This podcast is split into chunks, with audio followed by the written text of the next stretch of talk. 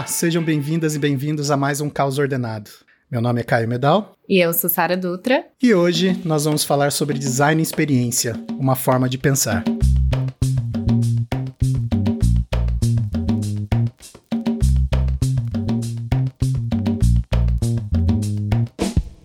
Acredito que nunca tivemos tantos designers de formação em um único episódio. Então, as pessoas que estão aqui hoje, apesar de exercerem diferentes papéis no seu dia a dia, e exceto eu, são designers raiz com diploma na mão e tudo.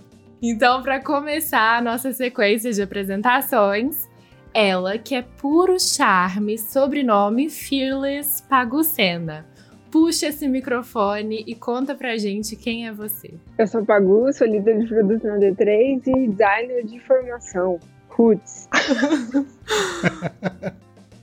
Pela terceira vez aqui com a gente, além de ser tri, ele é o nosso querido D3er mais antigo, Rafa Fagundes. Conta pra gente quem é você. Oi, pessoal, eu sou o Rafa, eu sou líder de design na D3. Como a Sara bem disse, eu sou formado em design, embora eu nunca tenha nem buscado meu diploma. Eu gosto de pensar que um dos meus trabalhos hoje na D3 é traduzir problemões em coisas que qualquer um pode entender. E por fim, ele que é a nossa referência em design system e adora escovar um pixel, Bruno Tavares, conta pra gente quem é você. Olá, sou o Bruno, hoje estou como líder de design na D3 e para mim, enxergar padrões e defini-los é uma forma, na realidade, de entregar liberdade. Uau, que lindo! A mãozinha soltou o microfone. Vixe. Arrasou. Ele é o nosso designer da liberdade. Oh. muito bom, muito bom. Drop it for rap, for the beat. Drop, it for rap, the beat. Drop, drop it for rap, drop, drop it for the beat. Drop, drop it for, drop it for, drop the beat. Boa, gente, sejam muito bem-vindos. Sarit, agora pra gente começar, é aquela sua intro poética, né? Então, manda bala, traz pra gente. Vamos lá, então. Design além da tela. Poderia ser o nome de um filme, tal como Freud Além da Alma, e a verdade é que há séculos design deixou de ser uma formação com o fim exclusivo de construir soluções visualmente belas. Aliás, em algum momento design foi apenas isso? Bom, esse episódio ele está sendo gravado no dia 18 de outubro de 2020, período no qual a humanidade está sofrendo com a pandemia do novo coronavírus. Na Inglaterra, a agência Boom Pez Par abriu um concurso para que designers de todo o mundo pensassem em como incentivar as pessoas a incorporar hábitos de higiene. E o que foi que saiu disso tudo? A lâmpada esterilizadora, por exemplo, invenção do designer chinês Frank Xu, ajuda as pessoas a descontaminarem os objetos após chegarem da rua.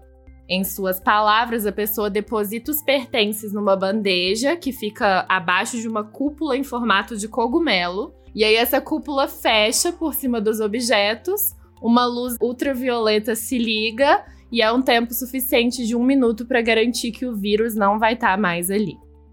Uma outra questão: a máscara se tornou um item obrigatório para a gente conseguir circular. E eis que todo novo hábito também traz consigo problemas e dificuldades, nesse caso a comunicação, porque a gente não consegue enxergar a boca das pessoas. E sabe quem foi lá e pensou na máscara transparente para evitar o bloqueio das expressões faciais e ajudar todo mundo a se comunicar melhor? Isso, meus queridos, um designer. E será então que a gente pode traduzir design como uma forma crítica e criativa de se solucionar problemas e estimular novos hábitos olhando para esse contexto? Bom, para responder essa pergunta, eu quero me consultar com a minha mesa mestra de designers que estão aqui hoje e começar sempre com a nossa questão existencial. O que vocês entendem como design? É mais fácil dizer, eu acho que a gente, a gente tem que pensar o que não é design, eu acredito, sobre a gente definir design. É natural da nossa sociedade pensar design como alguma coisa feita, uma tela, um carro, uma casa, uma peça, né? Para mim, isso na realidade ele é o fruto do processo de design. Ele é o produto. né? Então, na minha forma de pensar, design é um processo de pensamento mesmo, que talvez que tenha como principal objetivo a criação de algo para alguém. Então, design é arte, é beleza, mas também é função. Bom, eu ia dizer que design é resolver problema, então acho que encaixa bem com o que você acabou de dizer. Para mim, quando eu penso em design, design para mim é resolver problema. E depende o meio pelo qual você vai resolver esse problema, né? Um bom designer, ele pode não ser bom em alguma técnica específica, mas ele pode ser bom de pensar em como resolver esse problema dele não ser bom numa técnica específica. Eu vou procurar alguém, eu vou fazer um curso.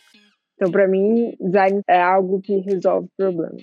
Boa, eu concordo muito com essa história do problema. Acho que não é só resolver problemas, sabe? É criar hipóteses para resolver problemas. Tem que levar em consideração um baita de um contexto, né? Um milhão de coisas que, que nos levem a escolher é, determinada hipótese para resolver um problema. Eu acho que é um pouco isso, assim, se basear no máximo de coisas que a gente puder para basar as nossas escolhas para resolver um problema e conseguir aprender rápido é, se essa escolha fez sentido ou não. A gente está falando da mesma coisa? O pensar soluções é a mesma coisa que usar o design para resolver problemas? Tá nesse mesmo lugar? A gente enxerga a solução como um problema? Se a gente puder conversar um pouquinho mais nesse lugar, eu acho que tem coisas legais para sair daí ainda. Eu me questiono às vezes assim, todo profissional na sua área, ele tá ali para resolver um problema. Então, colocar design somente como uma resolução de problema, para mim falta alguma coisa. Design para mim ele tá nesse processo de criar alguma coisa para alguém com técnicas ou com uma forma diferente de olhar criativamente para algo. Então, para mim, ele está muito ligado com o prazer de usar aquilo, né? Não só resolver um problema, mas resolver um problema de uma forma que desperte algum desejo da pessoa que vai receber aquele algo que a gente vai criar. Eu ainda tô muito confusa, galera. é porque eu tô tentando criar na minha cabeça essas conexões entre o que vocês estão dizendo. Ainda não tá claro para mim se é o processo, uhum. se é o, o, produto, se é incitar o desejo na pessoa que vai receber. O que que é? Eu acho que, de fato, né? Todo mundo resolve problema. E aí eu fiquei me perguntando, pois será então que todo mundo é designer em algum lugar? Mas aí o que a Sara pergunta pra gente é o que é design, certo? Então, o que é design é resolver um problema. Porque para você resolver um problema, você precisa passar por todo o processo depois. Uma coisa é eu entender qual é o problema e criar uma solução para ele, e uma outra coisa que é todo o processo que eu tenho até sair esse resultado, esse produto do que começou aqui. E essas duas coisas são design, no sentido de, para eu resolver um problema, eu não posso só entender o problema. Eu preciso entender o problema, depois eu preciso tomar uma ação sobre isso. Então eu acho que tem um pouco dos dois, todos juntos e misturados. Mas tem um como fazer isso. Ideal do design, independente do nicho de atuação, independente do contexto, não tem? É isso que eu tô querendo trazer. O como acho que tá muito conectado com isso que o Bruno trouxe, né? De, o design tem ali certas habilidades visuais ou de comunicação, certas habilidades de entender o comportamento humano para conseguir traduzir esse problema em alguma coisa que alguém possa usar, que alguém possa ter uma experiência a partir disso. Difícil falar sobre esse conceito de design realmente, né? É gigante e eu acho que estão tentando fazer essa definição pelo menos aí desde 1930. Mas por aí. Mas é. Eu, eu vejo o designer, né? Aí passando para pessoa como um facilitador.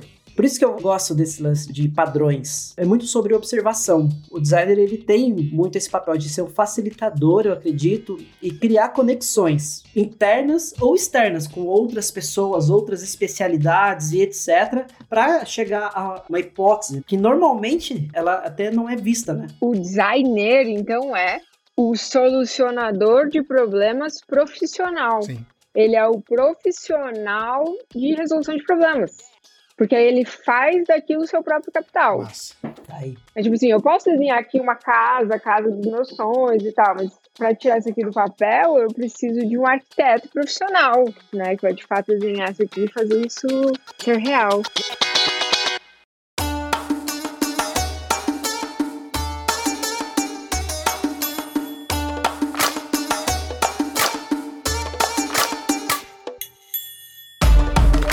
Agora que a Pagu trouxe essa questão de o designer, ele é um solucionador de problemas, ele é essa pessoa que cria soluções, eu gostaria de trazer uma outra pergunta que é assim: só alguém que é formado em design é designer? Hoje é só chuva de polêmica. okay.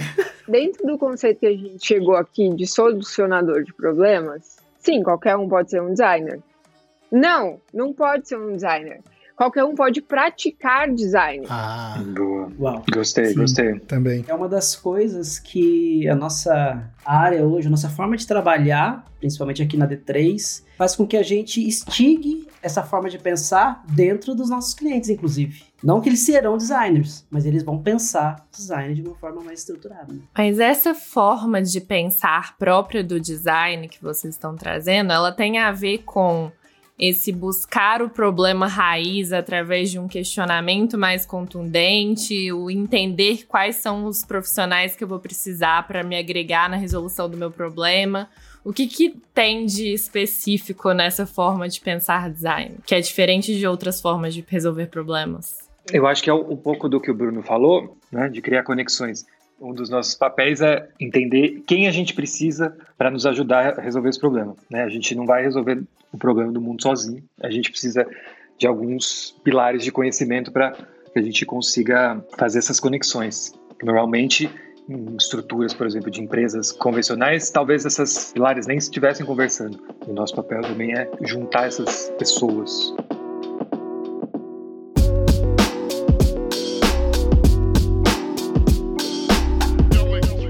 Isso já faz um gancho para a gente conseguir passar para esse próximo assunto.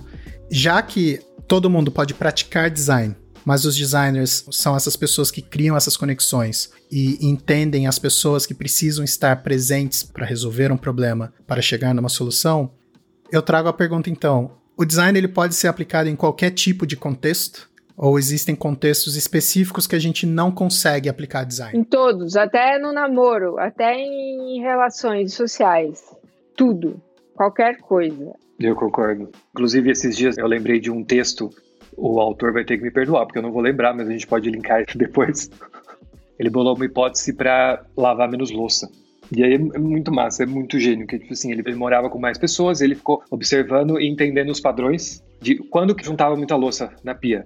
Porque tinham três pessoas que moravam junto e aí tinha 17 copos, 22 talheres, e para ele não fazia o menor sentido. E aí ele pensou em várias coisas lá, mas uma das coisas que ele pensou é não manter a louça limpa no escorredor. Porque quanto mais a louça estava acessível para ser usada de novo, mais louça era um ciclo sem fim. Então, assim, tem três pessoas, mantém no máximo três pratos no escorredor. E aí ele foi elaborando essas hipóteses. É muito legal. Não vou lembrar todos os exemplos, mas eu concordo muito que serve para tudo. Boa. Acho que só não tem jeito de aplicar design se as pessoas do contexto não quiserem colaborar, mas aí mesmo assim o designer vai fazer todo o processo do jeitinho de trazer essas pessoas para colaborarem no entendimento. E já que a gente entrou nesse lugar, o Rafa trazendo esse belíssimo exemplo da louça suja, em que o design consegue ser aplicado em outros contextos, eu queria saber se vocês têm mais exemplos de situações inusitadas em que o pensar design foi aplicado para a gente conseguir tornar isso mais tangível para as pessoas. Eu uso esse processo de quebrar problemas e tentar chegar na fonte e tal aqui em casa realmente com a Elisa. Ela tá em casa desde o começo da pandemia, né? Então, meu trabalho dela, ela trabalha como maquiadora, não dá para atender. Então, assim, a vida dela mudou 100%, né? Tá tudo ruim, assim, sabe? Tipo, aí eu, todo dia a gente, sabe, dá aquela brincada e fala, tá, mas o que que hoje tá ruim? Não, porque a cliente não vai querer mais que eu atenda e etc. Tá, mas por quê? A gente vai descendo, vai descendo, vai descendo. No final do dia, da discussão ali e tal, da conversa, a gente vê que mudando uma chavinha ou mudando a percepção sobre aquele problema, a coisa não é tão grave assim, sabe?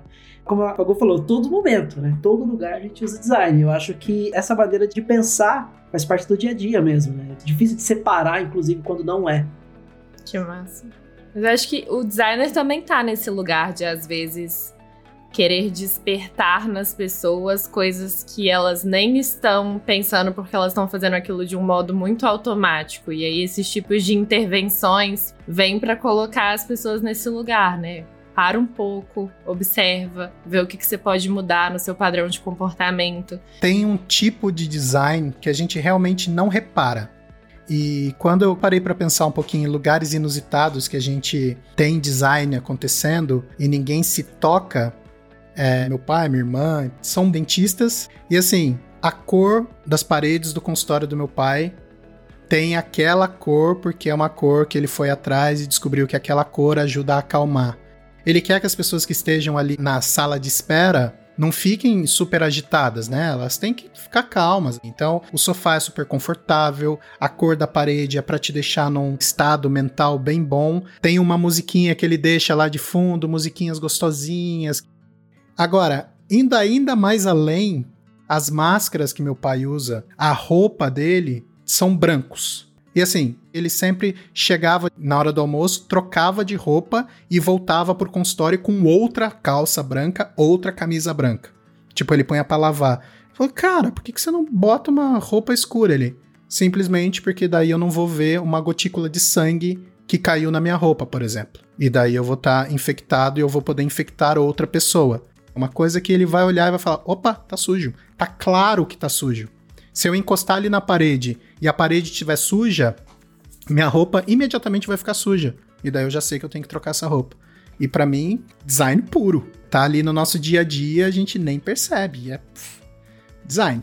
Perfeito. Acho que é isso que é a minha ideia de dar uma intenção às escolhas que a gente faz, saca?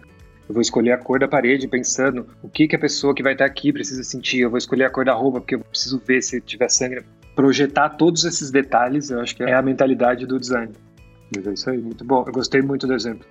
Eu acredito que tem muito esse lugar do profissional que está pensando o design, que às vezes não é um designer. Por exemplo, você trouxe essa questão do dentista, né? Ele tem que pensar na música, ele tem que pensar nas cores da parede. Eu acho que isso vai ser muito frequente agora que a gente está falando de um contexto em que o ensino à distância tá cada vez mais presente. Eu tenho um irmão pequeno e eu vejo a dificuldade que é de concentração de 15 pessoas de 9 anos de idade dentro de uma call durante duas horas. E aí eu fico pensando no professor neste lugar de pensar design, porque eu vi a Lu, que é a professora dele de matemática, ela dá aula agora com fundo de Minecraft do Zoom, gente. Nossa, que demais isso. Total. Então, é você trazer essas questões de contexto para conseguir engajar os alunos. Eles estão pensando agora também não só nas aulas, mas de ter recreios virtuais para que os alunos consigam trocar entre si nesse lugar da sociabilidade para além da aula em si. Então eu acho que essas fusões de espaço físico e espaço digital, por conta do contexto que a gente está, é um lugar ideal para que designers ajudem a pensar em como a gente vai conviver em sociedade, falando agora sobre esse contexto de educação, mas podem ser diversos outros, né? Ah, com esses exemplos tá foda, entendeu? Que é design, hein? Esses exemplos são muito bons. Mas é design hardcore. Rafa, eu lembrei do exemplo que você me deu uma vez da moça da praia da virada de ano, lembra? Que só o quiosque dela dava certo lá no, na praia. Caramba! Nossa, eu nunca ia lembrar disso, verdade. Verdade, eu cheguei do Réveillon muito inspirado, né? Falei assim, meu Deus, eu conheci uma designer da praia. eu fui passar o Réveillon numa praia isolada, assim, só chega de barco. E é uma praia super simples, é uma aldeiazinha super simples. E aí tinham alguns bares, mas tem um que bomba e os outros não. E aí, o que bomba é o que preparou o ambiente, colocou umas mesinhas gostosas, que durou umas velhinhas, sabe? Que preparou uma sombrinha gostosa para você ficar embaixo. É a mulher que vai lá, pergunta como você gosta a caipirinha, se com mais ou menos açúcar, né? A pessoa que quer fazer você se sentir bem naquele lugar. E aí, ela tava causando vários conflitos lá na, na praia, porque o povo não tava gostando muito. Mas é um belo exemplo, sabe? E é, e é, quase que inconsciente, né? Ela faz porque ela acredita. Tem muito design ali.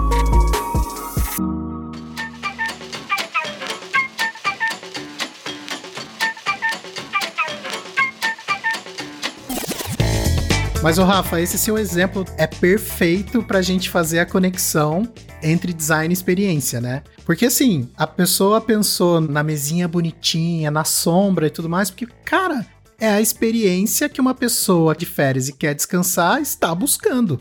ela tá usando todos esses conceitos que a gente enxerga no design de entendimento do problema, resolução, para colocar a pessoa nessa experiência perfeita, assim, de descanso, de não ter que se preocupar com o sol, de não ter que se preocupar com nada. Tô sentado na mesinha style, vou conseguir tirar minhas fotinhas pro Instagram é um contexto completo para a experiência. Sempre quando você está no processo do design, você está pensando em uma experiência para alguém, certo?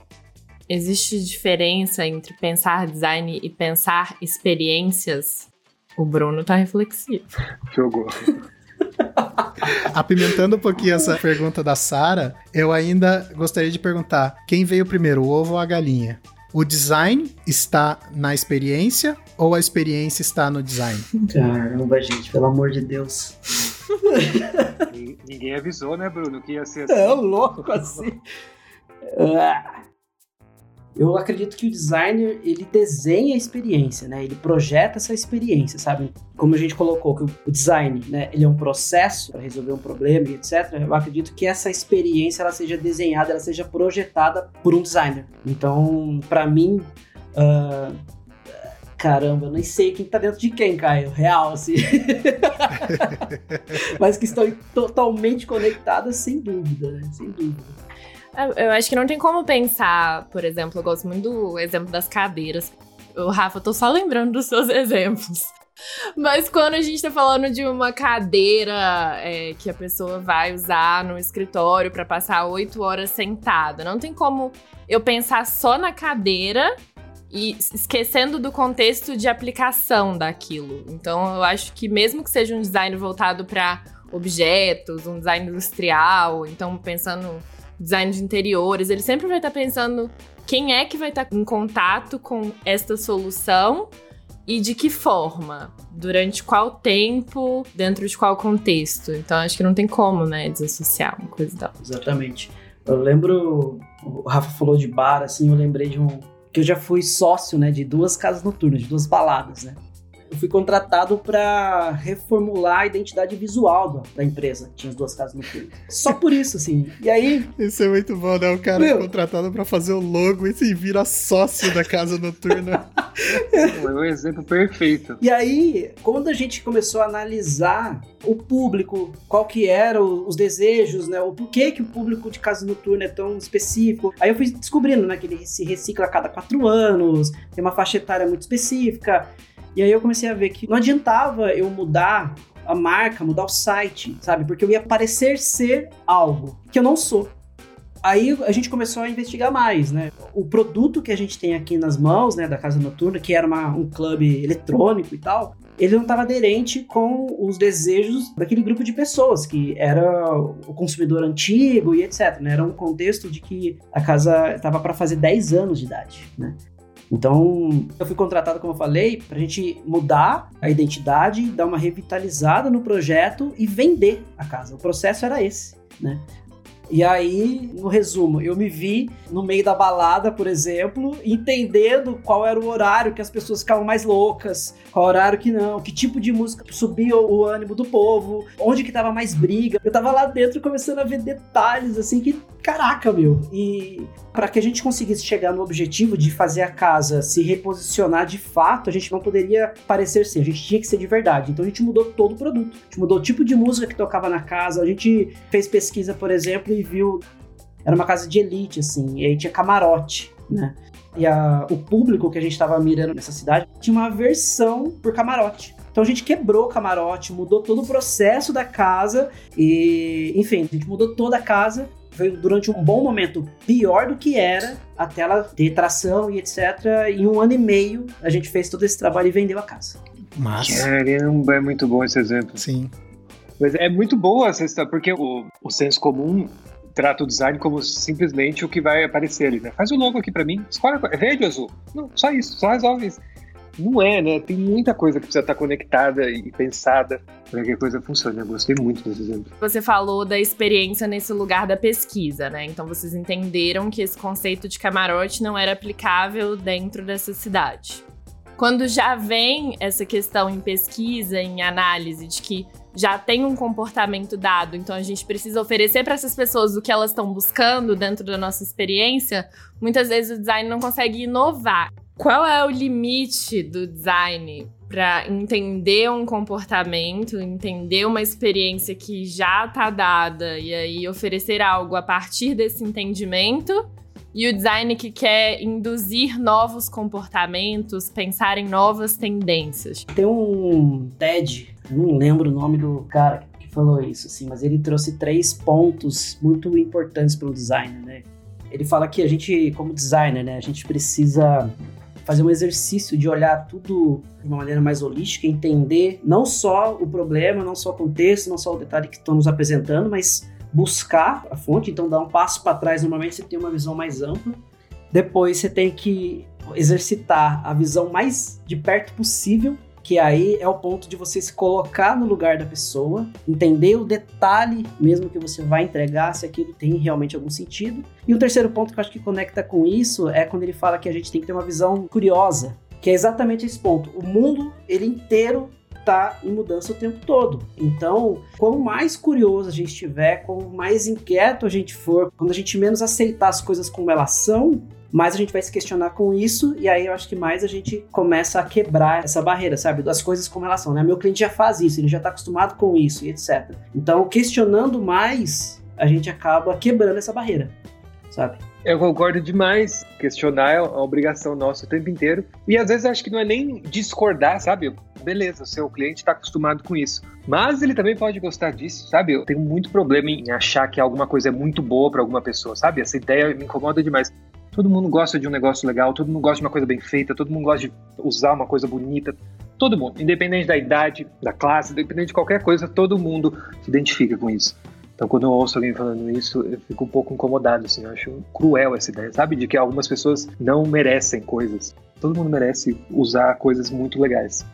Então, acho que questionar faz parte do nosso dia a dia também. Tem um outro caso exatamente sobre esse ponto de as coisas como elas são, que eu também vi num outro TED, que o, o cara, ele traz um exemplo assim, ele, quando ele era criança, ele simplesmente pegava a maçã e comia em determinado momento, para facilitar a compra dos mercados e etc., eles não embalavam mais a maçã, eles tinham um selinho para identificar o valor e etc.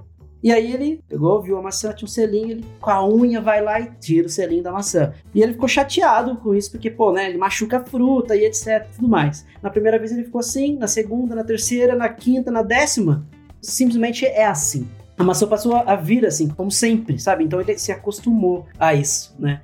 E aí a provocação dele era exatamente a gente fazer o oposto, né? Assim, a gente não pode deixar o nosso olhar cair nesse senso comum, aceitando as coisas como elas são, né? De novo, trazendo esse ponto, sabe? Quanto mais atento aos detalhes nós formos, menos selinhos nas maçãs nós teremos. Eu lembro a Pagu que ela falou: não, tem que fazer uma apresentação para essa galera, porque a gente tem que pensar parecido com o Steve Jobs. Lembra disso, Pagu? Pois é, tem esse caso mesmo, né? Que eu nem lembro mais como que era. Conta aí pra mim, Sara. ah, eu não lembro exatamente, mas era desse contexto, de os nossos clientes já fazem dessa maneira, então a gente precisa pensar em um produto, em uma solução visual para atender. Você falou, não, mas por que, que eles fazem dessa maneira? Porque nunca foi apresentado uma maneira diferente para eles fazerem. Ah, sim! E aí que veio essa questão do Steve. Eu acho que era exatamente esse lugar, assim. Ele era um puta designer, na minha opinião. Não era ele que ia lá e fazia o computador e colocava na caixa, mas ele era um puta de um designer e de experiência, entendeu? Você parar para pensar como é que você vai reconhecer e conhecer aquele produto a partir de uma abertura de caixa, como a caixa desliza e o cheiro que vem, é muito foda. Mas enfim, nesse contexto específico da etiquetinha na maçã, se naquela época todos os players do mercado estivessem olhando para o que já existe, melhorando o que já existe, não olhando para as pessoas e como a sociedade estava se transformando, eles não iam conseguir ver de fato o que o Steve Jobs viu, que tipo, gente, as pessoas querem ouvir música, muita música. E elas querem ouvir a qualquer hora, em qualquer lugar que elas estiverem. E por que, que a música não pode entrar no bolso das pessoas e acompanhar elas para onde elas forem? E aí a gente tem o iPod, que nossa, todo mundo lembra dele com muito carinho. Eu lembro do meu roxinho. Eu ainda tenho ele hoje. Tinha até câmera. Como que a gente ia ouvir música hoje em dia se Steve Jobs não estivesse vivo naquela época? Ah, Mirk, três horas para download de um MP3. Casar. Nossa, lembra quando a gente esperava horas? Um, um caso legal, né, da Apple, é que você falou do Steve Jobs ser designer de experiência, que é exatamente em cima do iPod, né, que ele era vendido assim como todos os outros aparelhos que vinham bateria e vinha com a bateria descarregada. Então, assim, a pessoa ficava lá meses, às vezes, para receber alguma coisa e tal, não sei o que, ia na loja desesperado, maluco, pega aquele produto, chega em casa, abre a caixa que sente esse cheiro que você comentou, ah, e não liga, saca? e aí ele foi lá e falou: tá, então a gente já faz um teste de meia hora nos iPods etc. Então a gente passa a deixar ele ligado durante duas horas. A gente faz esse teste e ao mesmo tempo que faz o teste de uso, a gente deixa um tempo para armazenar a bateria. E aí, a partir daí, os iPods começaram a vir carregados. Então você abria ele e simplesmente ligava. É, isso é foda. Sério, demais. isso é genial. foda, é velho. tipo Isso é assim, foda. é um lacre anti-frustração do universo do mundo sideral. Sério, é uma solução de design muito legal. Olha que coisa simples. E é muito pouco provável que a ideia tenha nascido assim de primeira. É. É isso que é testar hipóteses. E se a gente fizer mais uma coisa? E se agora a gente implementar e carregar aqui a bateria? Verdade. Acho que esse é o grande lance também, né? Não esperar a ideia ficar pronta 100% incrível para ser lançada ao mundo, mas a gente pode ir melhorando. Não tem limite, sempre dá para melhorar.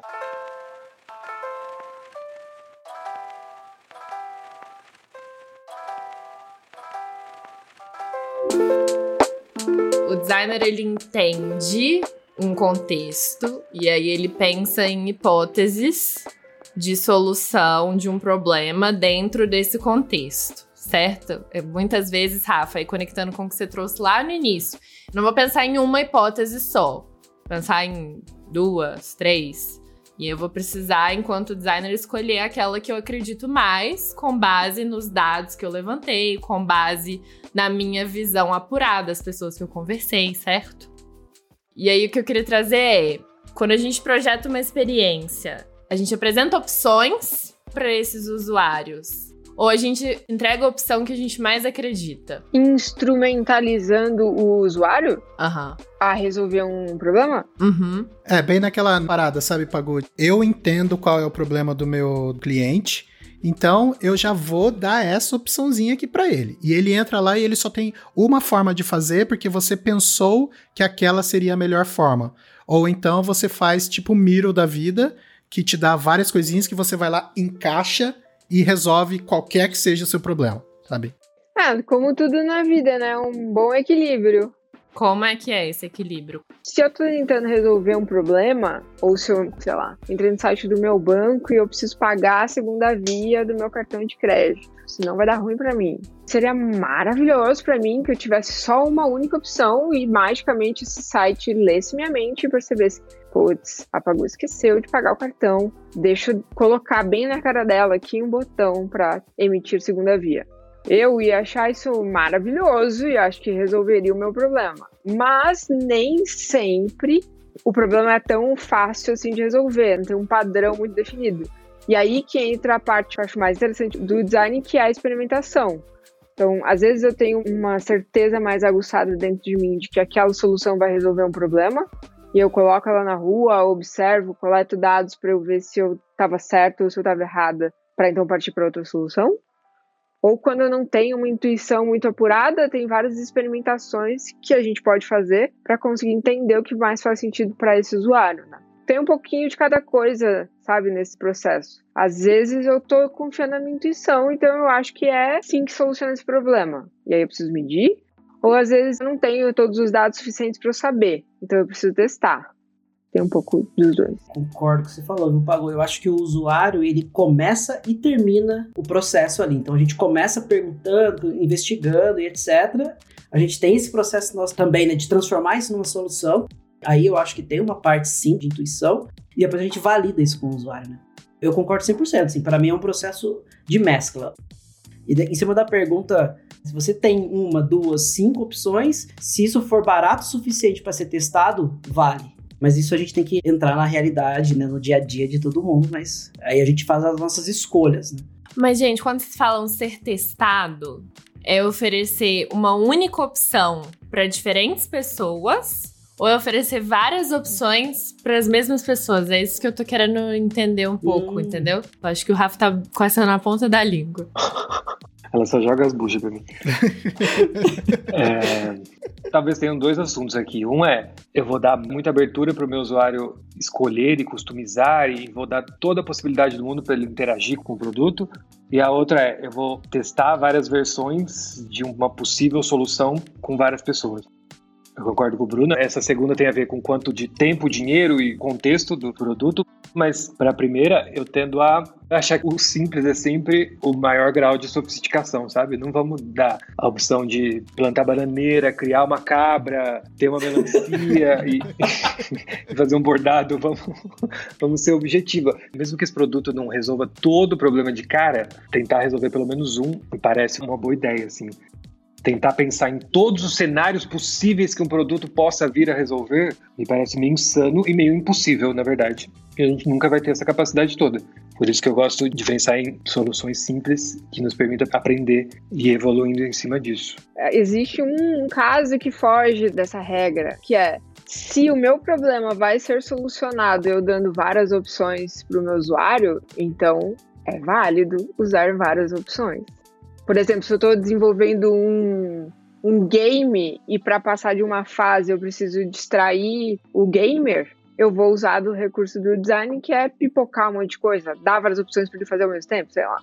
Então acho que tem esse lugar que pode fugir da regra, que é para resolver um problema, a minha hipótese é que eu preciso dar várias opções e não só uma. Dá pra usar isso de um jeito ruim também, né? Ixi, aí vai entrar na ética do. Ética do design. Vamos abrir esse bloco. Você colocou esse exemplo de apresentar várias opções com o objetivo de ser uma distração. Muita opção sempre é distração? Ou pode ser também nesse lugar de criação e combinação de diferentes elementos? Tô com um exemplo muito latente na minha cabeça, que é um software para você conseguir criar apresentações criativas. Então, eu tô aqui dando uma aula e eu aponto o dedo para direita, aparece um gráfico. Aí eu consigo me diminuir na apresentação para você focar no conteúdo e não na minha fala. Então, eu consigo utilizar de diversos recursos visuais para conseguir montar a minha estratégia de apresentação.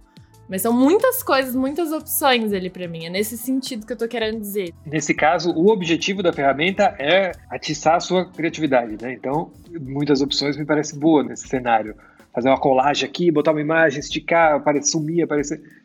E eu acho que apagou, matou ali naquele exemplo. Depende do objetivo do produto. Se o meu objetivo é confundir, então beleza. Se o meu objetivo é de deixar o mais criativo possível, então maravilhoso. Agora, se é só tirar a conta chata ali do meu dia, pelo amor de Deus, do jeito mais simples que der, me resolve minha vida. Mas, ó, tem uma outra camada de complexidade nesse problema que é a forma.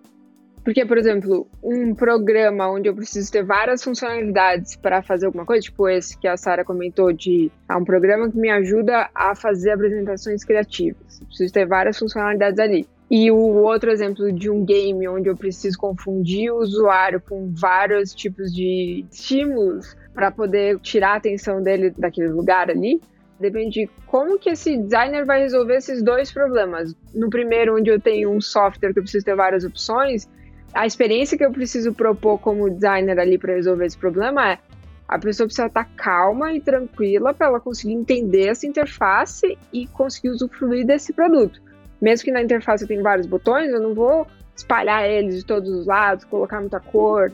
Acho que é aqui que entra o profissional designer, que é a pessoa que consegue fazer essas leituras visuais para organizar aquilo ali de uma forma que cumpra com o objetivo dele. Eu vou cuidar esteticamente daquilo para que a pessoa consiga sentar e entender como mexe. Enquanto no videogame, se eu quero só distrair aquele usuário, eu não vou deixar tudo organizado. Pelo contrário, eu vou pipocar um monte de coisa, vou saturar na cor, vou fazer um monte de coisa para distrair esse usuário. Então, aqui entra essa outra camada que é a forma, né? Incrível. Entregar para o usuário dessa maneira processual, né? Então, você está começando sua apresentação. A primeira coisa é pensar nesse fundo da sua tela. A segunda é qual arquivo você quer compartilhar. Então é explicar para essa pessoa também, instrumentalizá-la nesse sentido de que as diferentes funcionalidades podem ser usadas a partir de uma ordem, né? Eu concordo, viu, Sara? Eu acho que o problema não é ter muita funcionalidade, porque se você for fazendo aos poucos, com o processo correto de design, você for entendendo que existe necessidade para elas, good, né? O problema é a arquitetura da informação não está adequada. E a gente não saber quando mostrar determinada aplicação. E aí entra na da Pagu. A forma que a gente vai mostrar também, né? não tem a ver com o número de funcionalidades. Por isso que na sua pergunta inicial, eu fiquei pensando exatamente sobre isso. Dou uma ou dou seis opções para a pessoa? Não sei, eu posso começar com uma. Eu entendi que tem brecha para mais uma, eu vou com a segunda, vou com a terceira, sabe? De seis a oito opções, a gente consegue decidir de maneira mais simples. Porque imagina que eu já tenho um problema para resolver, e aí eu vou acrescentar só mais uma camada de problema. É, você quer resolver isso? Tá. Com qual dessas opções? E se tem um outro problema a pessoa, ela tem uma decisão antes de resolver o problema, sabe? A gente vai testando, né? Pelo menos a... imagina esse processo. Massa. Tem uma coisa que eu tenho muito orgulho, e daí eu queria entender de vocês se vocês também têm esse tipo de orgulho. Eu fico muito feliz quando a pessoa nem percebeu aquela solução. Ele foi ali, ele usufruiu daquilo e ele nem percebeu que é uma solução de design. E ele foi, chegou, resolveu, foi embora. Sabe, eu adoro quando a gente precisa criar soluções nos produtos que a gente desenvolve que a nossa maior hipótese é que essa pessoa vai usar por menos tempo o nosso produto. Eu adoro. Porque isso é assim, é o ápice da qualidade da resolução do problema e da experiência para aquela pessoa. Ela vai vir, vai usar, vai ficar o menos tempo possível e vai embora. E ela só volta de novo quando ela precisar resolver aquele problema novamente. E daí eu não sei se vocês têm um pouco disso também, sabe? De orgulho em lugares parecidos com esse. Acho que total. É muito incrível quando alguém usa assim, um mínimo de esforço cognitivo, né? Alguma coisa que a gente faz. E acho que o degrau acima desse é quando aquela coisa muda a sua vida e aquela ferramenta passa a fazer parte do seu dia a dia automaticamente. Você nem lembra mais como era a sua vida antes daquele produto. Isso para mim é o, o maior indicativo de sucesso. Assim. Total. Acho que é John Maeda que fala isso, né? Que a simplicidade ela é, consiste em subtrair o óbvio e acrescentar o significativo. Se não me engano é isso. Então é uma, uma grande diferença, inclusive, com relação ao que é arte. A arte ela te faz realmente pensar, né? Ela te coloca nesse lugar de reflexão. O design ele tem que transformar as coisas numa versão mais clara. Então acho que é isso faz sentido sim, em relação ao design que que você? Apagou. O que que você pensa? Não, eu tava viajando aqui, porque se a gente tá alinhado no conceito de que design serve para resolver problema, eu tava viajando aqui pensando, mas o artista ele não é um designer também, porque ele, de certa forma, ele tá querendo resolver algum problema, ele tá querendo questionar alguma coisa para resolver algum problema? Ou é um todo designer é um artista? A brisa. Eu acho, Pagu, que essa questão do artista ser ou não designer, quando a gente olha que ele está tentando também resolver um problema, não necessariamente é só problema, né? O designer tem um objetivo, assim como o artista. O artista ali, no caso dele, o objetivo é trazer uma reflexão sobre algo. Aquela arte dele é para inspirar ou ele tem um objetivo claro e daí, para mim, essa pessoa é um profissional artista que está usando design para atingir um objetivo. Eu acredito que sim, o artista ele faz uso do design para resolver a arte dele, mas não necessariamente ele se enquadra nesse lugar do ser um designer, né?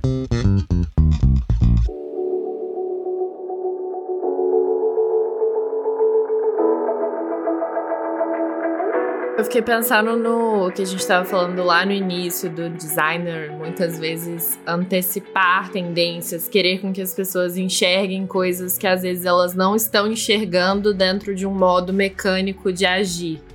E aí, quando a gente fala que a gente quer que as pessoas resolvam coisas sem o mínimo de esforço cognitivo, sem o mínimo de implicação, quando eu vou fazer escolhas, vai contra isso que eu disse antes e é disso que fala o termo capitalismo fofinho, que tá dentro da nossa pauta, mas é um termo que tá muito relacionado com um discurso que o Yuval Harari traz quando ele fala sobre essa antecipação das nossas tendências de consumo, né? Então, cada vez mais os produtos eles estão observando os dados, que site que a gente entra, qual que é o nosso comportamento, isso que a gente está falando aqui sobre observação de comportamento e nos oferecendo coisas com base nessa grande massa de dados que está sendo coletada aí. Mas aí, essa oferta muito imediata ali para que eu tenha o mínimo de esforço cognitivo possível, para que eu sempre faça escolhas da maneira mais fluida possível,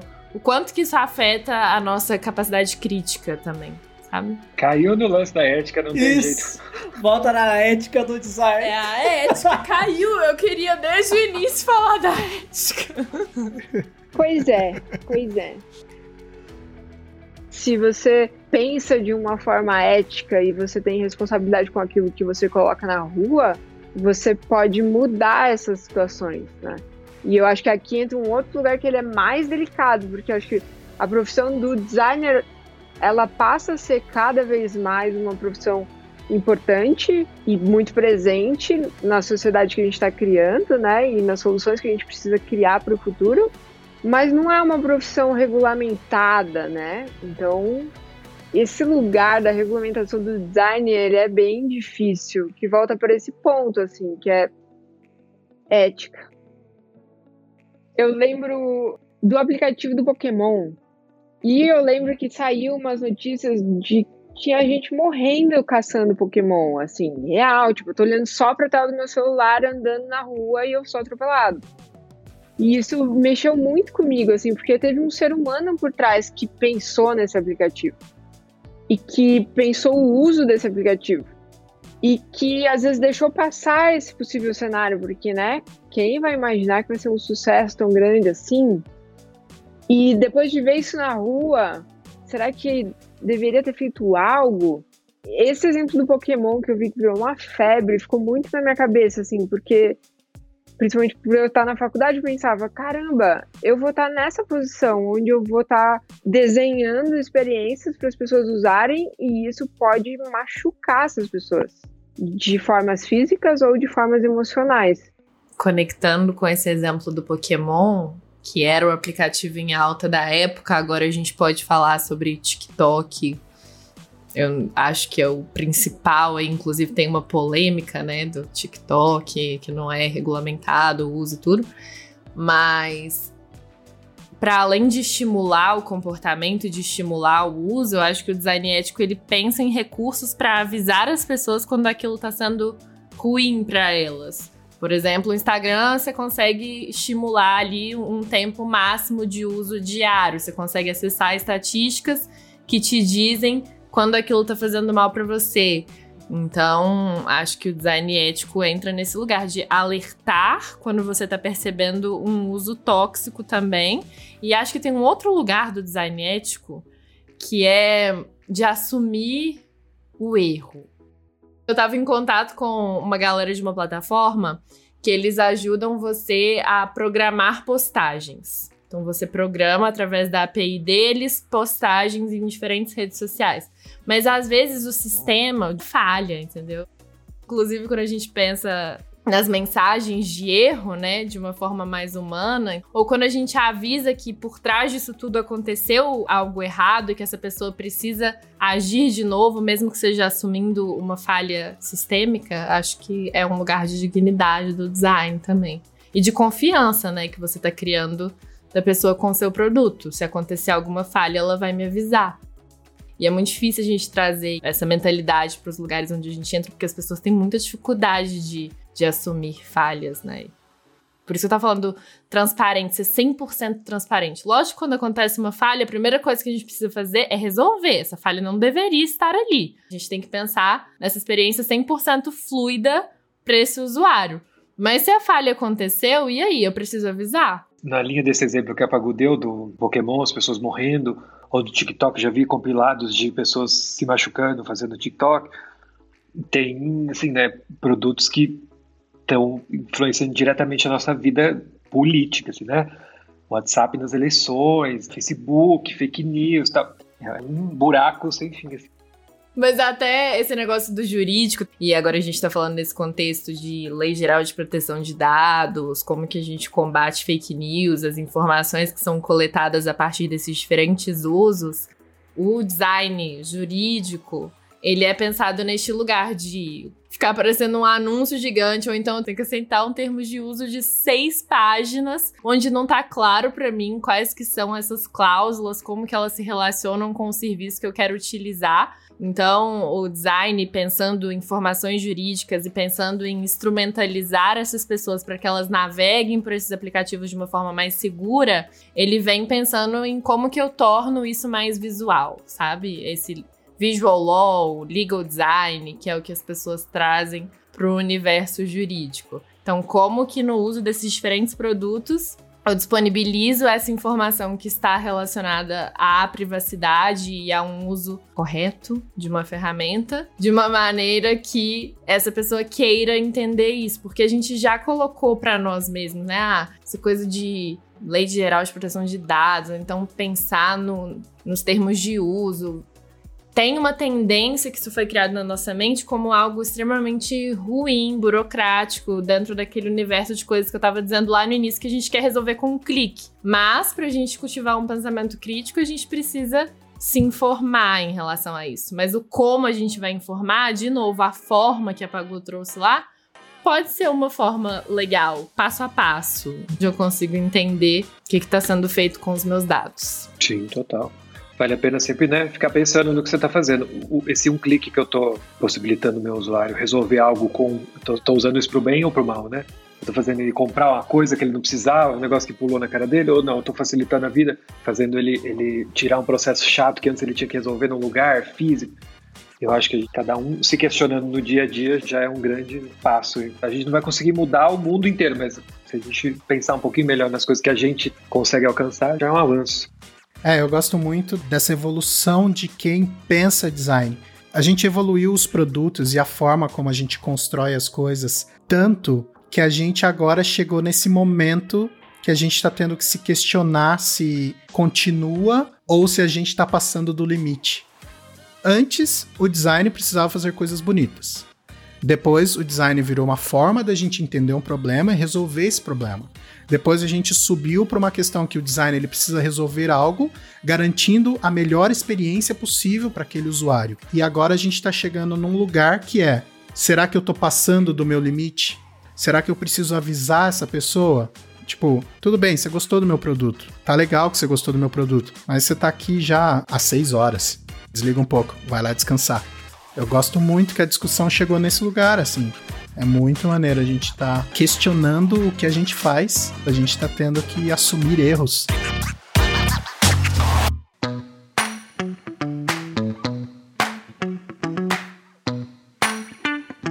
Agora eu vou introduzir um novo quadro no nosso podcast, que é o Caos em Movimento, onde cada um dos participantes vai trazer pra gente uma dica de livro, filme ou podcast que eles têm escutado sobre o tema que a gente discutiu. Rafa, é com você.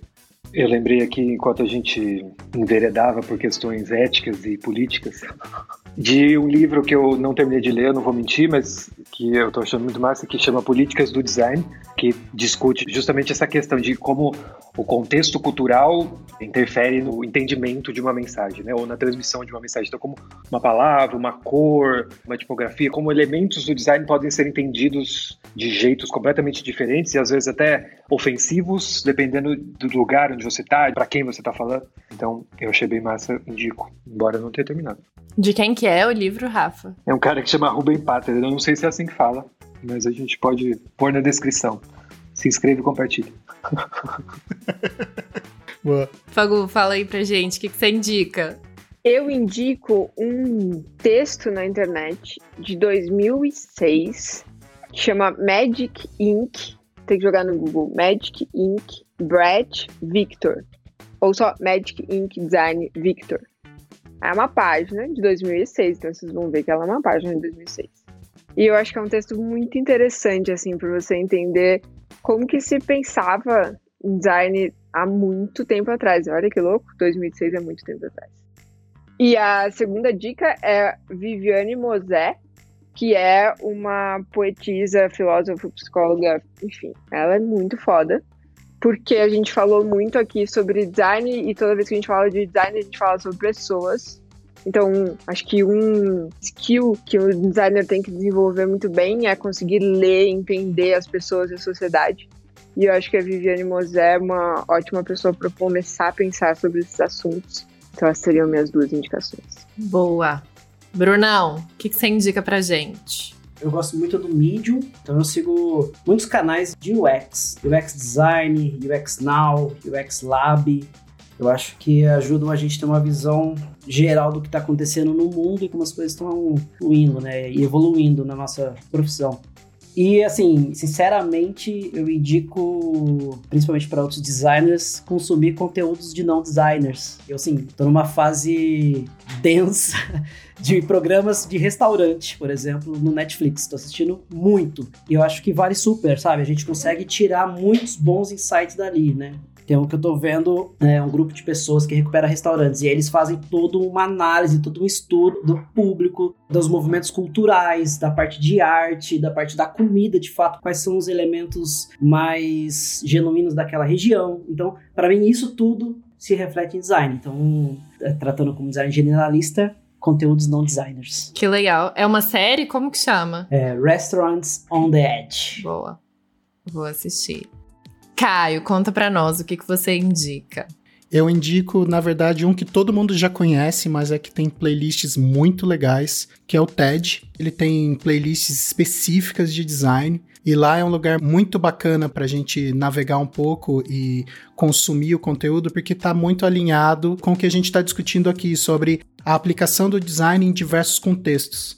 E eles têm playlists separadas por temáticas, que é muito legal.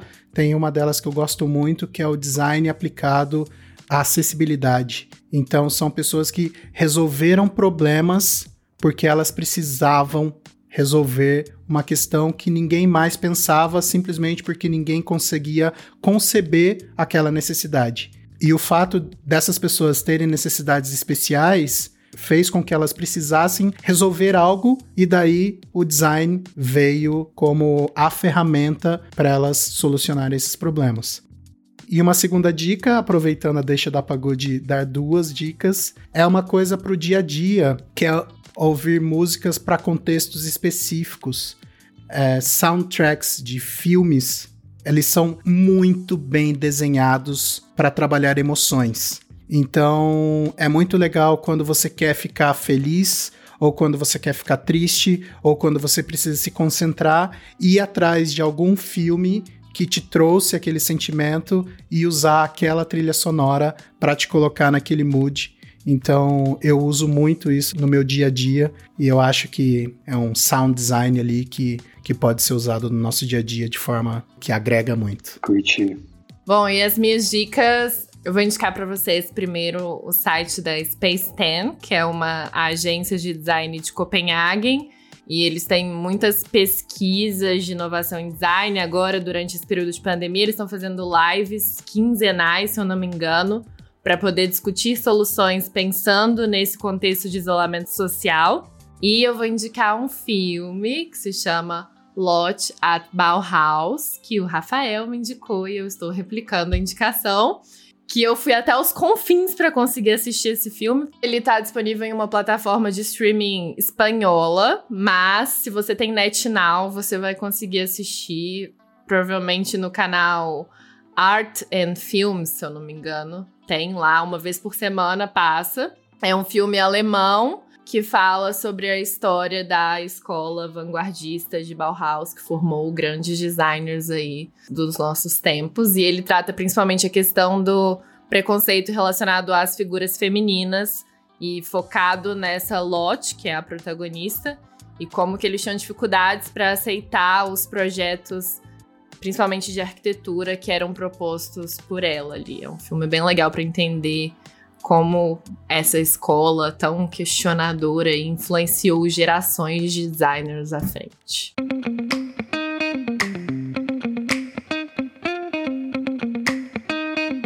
Gente, chegamos ao final do episódio. Obrigado demais pela participação de vocês, foi muito legal.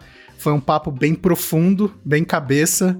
Como sempre, vocês mandaram muito. Então, obrigado por estarem conosco. Obrigada. Valeu, eu gostei demais do papo. Valeu, muito obrigado pelo convite. 10. 10 de 10. 10 barra 10.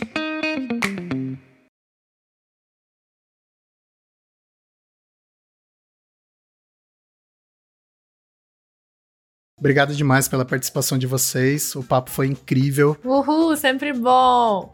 Nossa, ficou muito ruim.